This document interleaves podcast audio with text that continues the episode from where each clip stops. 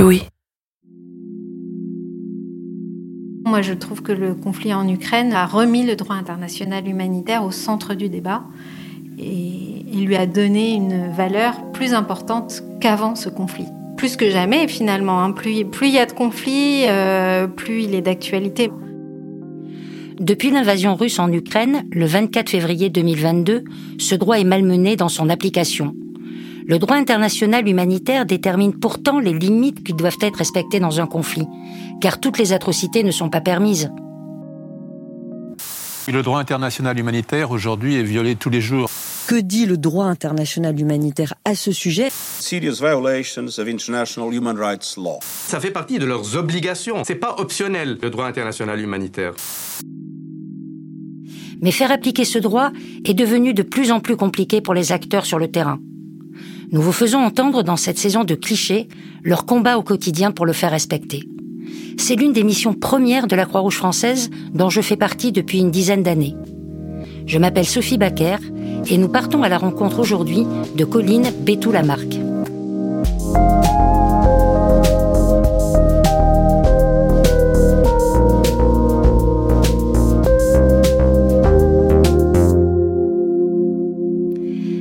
On a choisi de vous faire entendre Colline Bétou-Lamarck dans cet épisode de Cliché, c'est parce que cette juriste de la Croix-Rouge française n'a cessé de se mobiliser pour faire respecter le plus efficacement possible ce droit international humanitaire. Il s'applique dès que débute un conflit.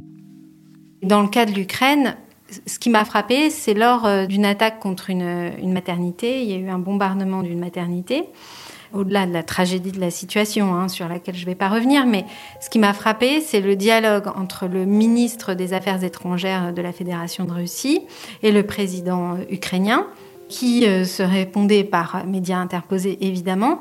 Donc le président qui disait c'est une attaque contre une maternité, c'est contre le droit de la guerre, c'est un crime de guerre, etc. Euh, et l'autre, le ministre des Affaires étrangères, euh, Monsieur Lavrov, qui disait euh, pas du tout, c'est une frappe tout à fait légale parce que oui, c'est une maternité, mais à l'intérieur, il y avait plein de combattants et très peu de, de femmes enceintes ou de bébés. Et je me suis dit bon bah le DIH, qu'il soit violé ou non, il y a quand même un discours qui se rattache au droit. Donc le DIH est plus vivant que jamais. Colline Bétou-Lamarck nous raconte ses missions, déployées en urgence sur le terrain au Soudan du Sud, en Haïti, puis au Pakistan. À 42 ans, elle est conseillère juridique en droit international humanitaire, le droit de la guerre, à la Croix-Rouge française. La Croix-Rouge française fait partie d'un mouvement international, le Comité international pour la Croix-Rouge, qu'on va souvent appeler CICR dans cet épisode. Alors ce métier, oui, je l'exerce euh, par passion. C'était une vocation depuis que je suis très jeune. C'est lors d'un cours euh, sur le droit international humanitaire qu'une déléguée du Comité international de la Croix-Rouge est venue présenter son métier. Et j'ai été passionnée. Donc c'était quand même il y a presque 20 ans. Et je me souviens de tout, ça m'a vraiment frappée. Donc c'est une déléguée du CICR, je ne sais pas si elle est encore en exercice, qui euh, travaillait euh, dans la bande de Gaza. Et durant son récit, elle explique que durant une de ses missions, elle se trouve dans un immeuble et il y a des bombardements tout autour de l'immeuble. Et donc, euh, elle explique tout le contexte dans lequel elle a opéré avec des missiles qui tombent juste à côté d'elle. Et malgré ça, elle reste très professionnelle. Elle pense aux principes humanitaires, aux personnes à qui elle se doit de rester professionnelle et envers qui elle vient en aide finalement. Et je me dis, bah, c'est ça que je veux faire en fait, c'est être au milieu des bombes. Et euh, je me suis dit, c'est incroyable au milieu de tout ce chaos, ce calme et ce professionnalisme, cette humanité qui a survécu malgré ce chaos environnant. je me suis dit, c'est ça que je veux faire. Tout juste diplômée, Colline Bétou-Lamarck décide donc de s'engager au Comité international de la Croix-Rouge. D'abord comme conseillère juridique depuis le siège à Genève. Mais on ne part pas sur un terrain de guerre à peine son diplôme en poche. J'ai appris énormément au siège du Comité international de la Croix-Rouge, mais mon objectif, c'était clairement de partir sur le terrain. Je n'ai que ça en tête, euh, mais, et je comprends très bien, le comité international de la Croix-Rouge n'envoie pas de juniors sur le terrain, ce qui se comprend tout à fait puisque ce sont des missions qui se passent dans des conflits armés. Mais moi, c'était pas le travail de siège qui m'intéressait, je voulais vraiment partir dans les zones de conflits armés. Donc, j'ai décidé de partir avec une autre organisation parce que j'avais pas la patience. Je me disais finalement, j'ai déjà 27 ans. Je veux vraiment partir pour aider les gens de façon neutre, indépendante et impartiale. Donc, quelle est l'organisation à ce moment-là que j'identifie comme étant la plus proche du comité international de la Croix-Rouge, c'est Médecins sans frontières. Donc je pars finalement avec eux lors de ma première mission en 2010, après le tremblement de terre à Haïti.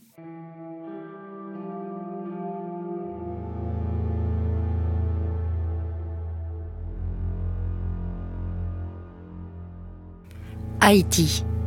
Le 12 janvier 2010 à 16h, un séisme de magnitude 7 secoue la capitale du pays, Port-au-Prince, et ses alentours.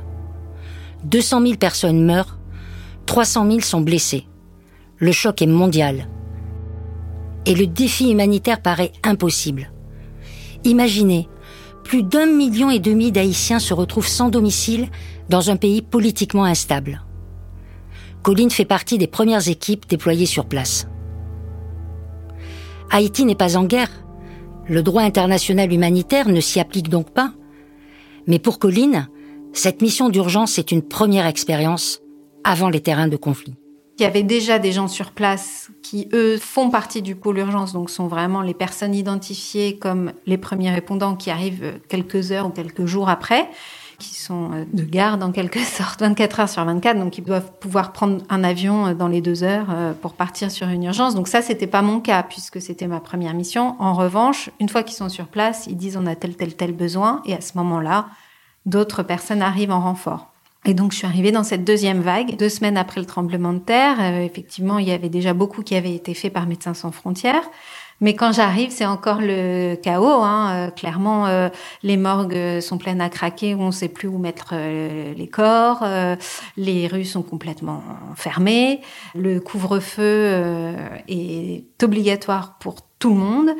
Et on est cinq ou six par chambre parce qu'on est une équipe énorme pour très peu de bâtiments, puisque il a fallu que les bâtiments soient vérifiés par les équipes pour s'assurer qu'elles n'allaient pas s'écrouler sur nous.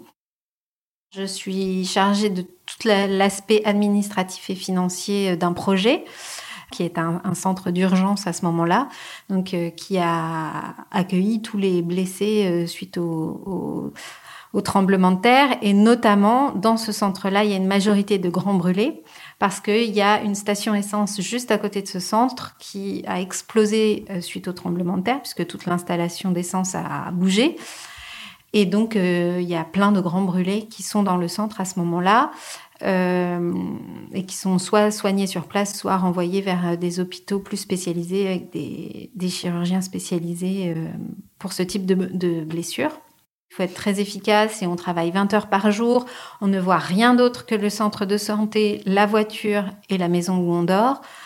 Donc, c'est des conditions vraiment euh, chaotiques. Euh, puisque cette situation est terrible, est inédite. Je me sens tout à fait à ma place. Je suis tout à fait convaincue que oui, je veux faire du terrain. Euh, et donc je me dis, ça y est, je, suis dans, cette, dans ce chaos et, j'arrive à rester professionnelle, à faire mon travail, à travailler 20 heures par jour. Alors, c'est pas moi qui ai fait la différence, mais voilà, avec les équipes, euh, je vois qu'on sert à quelque chose et je me sens utile et, et on arrive à apporter cette cette stabilité ou en tout cas ce professionnalisme au milieu d'une situation qui paraît impossible puisque tout est détruit autour de nous. Alors au départ, j'étais partie pour un mois, ce qui est toujours le cas, enfin souvent le cas quand on répond à des urgences, on reste très peu de temps parce que c'est des journées très intenses. Et puis finalement, comme il y a eu d'autres éléments qui sont venus se rajouter euh, à cette situation, des épidémies, euh, des situations de violence, etc., je suis restée six mois en tout.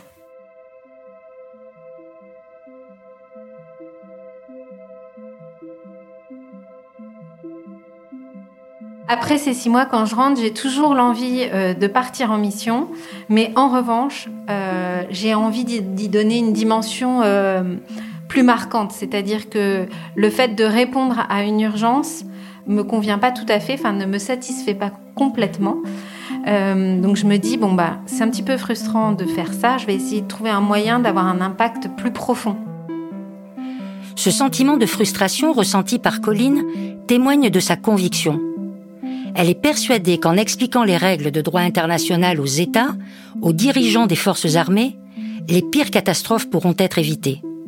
Elle veut prévenir les crises le plus tôt possible. Et donc, je décide de m'orienter vers un métier qui est connexe à celui que je connais, mais un tout petit peu différent, qui est chargé de diplomatie humanitaire, que j'exerce depuis Genève pour Médecins sans frontières. Alors concrètement, la diplomatie humanitaire, c'est essayer d'influencer les acteurs euh, de l'humanitaire ou les acteurs politiques qui sont concernés par une crise pour euh, permettre une aide humanitaire efficace, de qualité, neutre, indépendante, etc. Donc je continue à être détachée pour des missions d'urgence, mais je fais un travail de diplomatie humanitaire auprès de l'ONU, des ambassades, des ministres qui se déplacent à l'ONU et des autres organisations humanitaires présentes à Genève. Donc mon travail, c'était de permettre aux opérations de Médecins sans frontières de se dérouler correctement, d'avoir accès aux malades, aux blessés, aux populations qui on vient en aide ou que les populations en question puissent avoir accès à Médecins sans frontières. À ce poste diplomatique, Colline promeut le droit international humanitaire. Ce qu'elle vient de dire, c'est même la règle première du DIH, citée en préambule dans la déclaration de Saint-Pétersbourg dès 1868. Règle 1. Principe de la distinction entre civils et combattants. Les partis au conflit doivent en tout temps faire la distinction entre civils et combattants. Les attaques ne peuvent être dirigées que contre des combattants et les attaques ne doivent pas être dirigées contre des civils. Ce droit impose aussi que tous les blessés doivent recevoir et rapidement les soins médicaux dont ils ont besoin. À distance, Colline Bétou-Lamarck tente, par des négociations, de sécuriser les bâtiments de santé et de faciliter le travail des humanitaires sur place. Malgré ses responsabilités, Colline n'a qu'une envie, c'est de retourner sur le terrain. Et cette fois, dans des pays en guerre. Je suis détachée pour plusieurs missions, euh, dont une au Soudan du Sud. En 2011 et en 2012, j'y vais à deux reprises. Ce pays est incroyable, mais en tant qu'humanitaire, c'est vraiment un contexte où on a l'impression de faire un pas en avant, deux pas en arrière, parce que on a l'impression en fait d'écoper un bateau qui coule, quoi. Donc euh, c'est très très frustrant, alors qu'il y a des besoins, mais énormes. Je pense que c'est une des crises humanitaires les plus importantes euh, sur la planète. Alors on n'en parle pas parce que c'est loin et parce que bah, finalement c'est tellement récurrent que euh, sans doute qu'il y a une fatigue. Euh, pour ces contextes-là, mais c'est vraiment un pays qui a été détruit pendant des décennies de conflits avec le Soudan. Et donc, il n'y a rien. Personne n'est allé à l'école, il n'y a pas d'infrastructure, il n'y a pas de médecins, il n'y a pas d'instituteurs, il n'y a rien. C'est le vide. Et puis, alors, dans la région qui m'a le plus frappée, qui est donc la région du Jonglei, qui est en conflit depuis toujours, je pense. Moi, j'ai été frappée par cet endroit qui n'est accessible euh, que en avion pour Médecins sans frontières, parce que soit il y a des sécheresses et il y a des combats, soit c'est l'inondation. Et on arrive dans cet endroit, mais vraiment hors du temps, quoi. Et donc j'arrive dans ce centre de santé et je me dis, mais vraiment, c'est pour venir en aide à des gens dans des endroits aussi perdus que je fais ce métier, c'est ça que je veux faire. Parce que sans Médecins sans frontières, il y a toute une région qui n'a absolument pas du tout accès aux soins de santé. Et comme c'est des régions où il y a des combats, Autant dire que c'est un besoin absolument vital pour euh, ces personnes. Et donc euh, j'arrive dans cette région du Jonglei, euh, notamment pour constater les violences qui s'abattent un peu sur les civils, qui sont un peu les premières victimes de ces combats. et notamment ben, des personnes qui ne combattent pas, des femmes, des enfants, qui se trouvent dans les villages et qui sont un peu les victimes collatérales, si on veut. Et notamment, il y a un cas qui m'a vraiment frappée. Euh, c'est une personne âgée, un vieux monsieur, qui a reçu une balle dans le bras. Mais sauf qu'il a mis des jours pour arriver jusqu'au centre de santé, donc ça fait des jours qu'il a cette balle dans le bras. Euh, une infection s'est évidemment développée. Et là, euh, l'équipe médicale a le choix entre euh, laisser cette personne dans le centre de santé, mais il n'y a pas de chirurgien, donc clairement on n'a pas les moyens de le soigner, euh, donc on sait qu'il va mourir euh, dans quelques jours. Ou alors essayer de le sauver, mais ça veut dire l'évacuer en avion vers la capitale Juba. Et on n'est pas sûr qu'il survivra. Et je me dis, mais cette situation, c'est quand même dingue. On sait qu'il y a des combats depuis toujours. On sait qu'il y a des blessés, des victimes collatérales depuis toujours. Et on continue à se retrouver face à des situations aussi tragiques que est-ce qu'on laisse cet homme mourir ici avec sa famille ou on prend le risque qu'il meure tout seul à la capitale Je me dis c'est pas possible, c'est pas possible qu'on ne trouve pas un moyen d'éviter cette situation alors qu'on la connaît, elle n'est pas inédite. Et puis c'est une situation qui est tellement récurrente parce que le centre de santé où j'étais se fait extrêmement régulièrement, hein, c'est plusieurs fois par an, euh, détruire, voler mais on va voir les différents ministres, on va voir les, décideurs politiques et les chefs locaux en disant mais regardez, c'est pas possible de détruire un centre de santé. Quel est l'intérêt? Tout le monde profite de ce centre de santé. Vous ne pouvez pas le détruire, vous ne pouvez pas le voler parce que vous allez vous-même en, subir les conséquences. Et malgré ça, ça continue. Je me dis c'est pas possible, c'est trop frustrant, il faut absolument qu'on trouve une solution. Si Colline est si en colère, c'est que les centres de santé doivent être préservés il est interdit de les attaquer. Règle 32 du droit coutumier. Les biens utilisés pour des opérations de secours humanitaire doivent être respectés et protégés. Et les centres de santé en font évidemment partie, d'où la frustration de Colline. Je continue à être euh, convaincue que le droit international humanitaire et l'action humanitaire euh, de façon générale, hein, euh, quand elle est neutre, impartiale et indépendante, est vraiment essentielle parce que on continue malgré tout à sauver des vies. Je veux dire, c'est pas inutile. Évidemment que c'est indispensable. Ce que je disais tout à l'heure, le centre de santé, s'il n'était pas là, il y aurait aucun accès pour ces populations à la santé. Mais dans un pays aussi chaotique que le Soudan du Sud, en fait, je me rends compte que les autorités, euh, les États, sont pas forcément ceux qui ont toutes les cartes en main. Et donc, euh, bon bah, je reviens de cette mission en étant très frustrée parce que c'est le énième rapport que MSF pond sur la situation. Euh, donc là, je quitte Médecins sans frontières. Je me dis, c'est indispensable, mais j'aimerais faire encore plus mais impossible de baisser les bras malgré cette frustration. Colline décide de changer de métier. Alors, ce n'est plus exactement pour le DIH, mais elle continue de défendre des droits des populations qu'elle n'estime pas suffisamment protégés. Pour Action contre la faim, elle va se consacrer au sujet de nutrition infantile pendant trois ans. Mais dans les grandes négociations mondiales auxquelles elle participe, comme à l'Organisation mondiale de la santé, elle prend conscience que les décisions les plus importantes sont prises dans l'intérêt des grandes entreprises. Leur pouvoir lui semble parfois plus puissant que celui des États.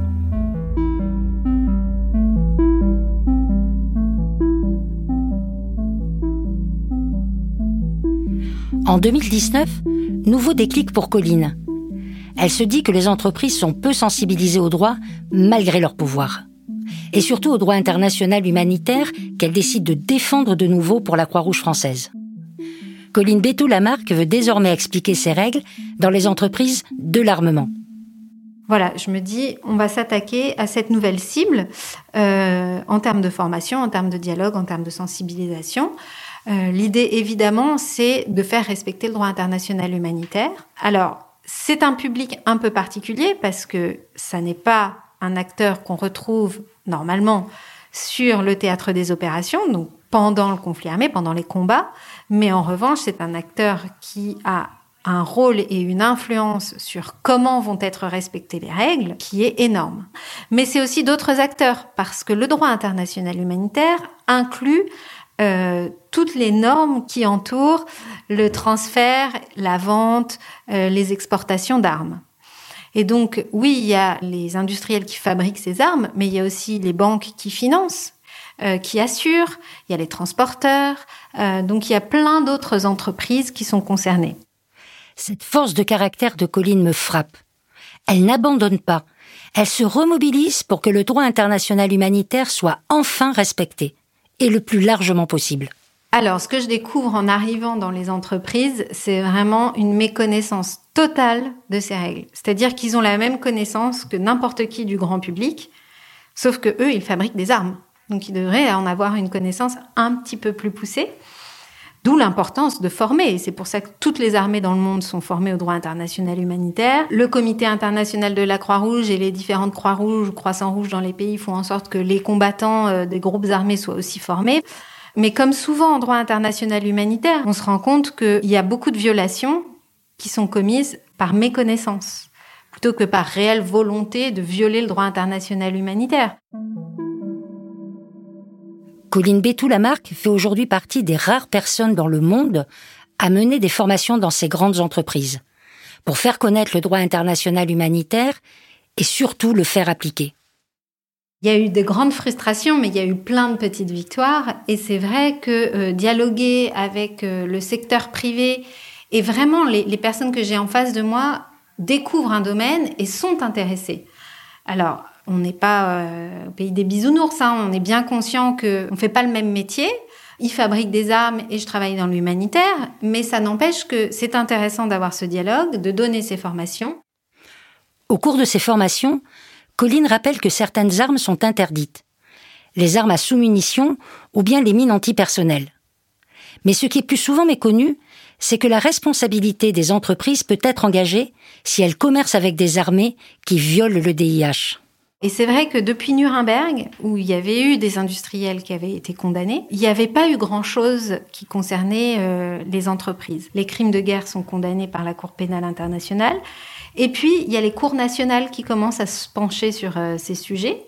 Et notamment, en France, certains tribunaux commencent à se pencher sur la responsabilité d'entreprises dans le cadre d'un conflit armé. Par exemple, Lafarge a versé près de 790 millions d'euros à la justice américaine. Parce que le groupe français est accusé d'avoir financé l'organisation terroriste État islamique pour que son usine continue de fonctionner en Syrie pendant la guerre. Ses représentants ont plaidé coupables et une enquête est en cours en France. Financer un groupe terroriste qui mène des attaques contre des civils est une violation du DIH. Ce cas montre que ce droit évolue avec les conflits et que le faire connaître est une absolue nécessité. Si les entreprises dans lesquelles Colline intervient n'ont bien sûr rien à voir avec ces faits, elle les informe sur ce droit. Et en fait, bien souvent, les gens, quand je leur dis je suis conseillère juridique en droit international humanitaire, la première réaction c'est mais il y a des règles pendant la guerre? Eh ben oui. Et en fait, ma victoire, c'est de me dire je sors de la salle et je sais que tout le monde dans cette salle sait qu'il y a des règles à respecter pendant une guerre et qu'ils sont concernés et que maintenant, a priori, ils vont faire leur métier en se disant on peut continuer à faire ce métier, mais en respectant le droit international humanitaire, c'est-à-dire le minimum d'humanité qui doit persister durant un conflit armé.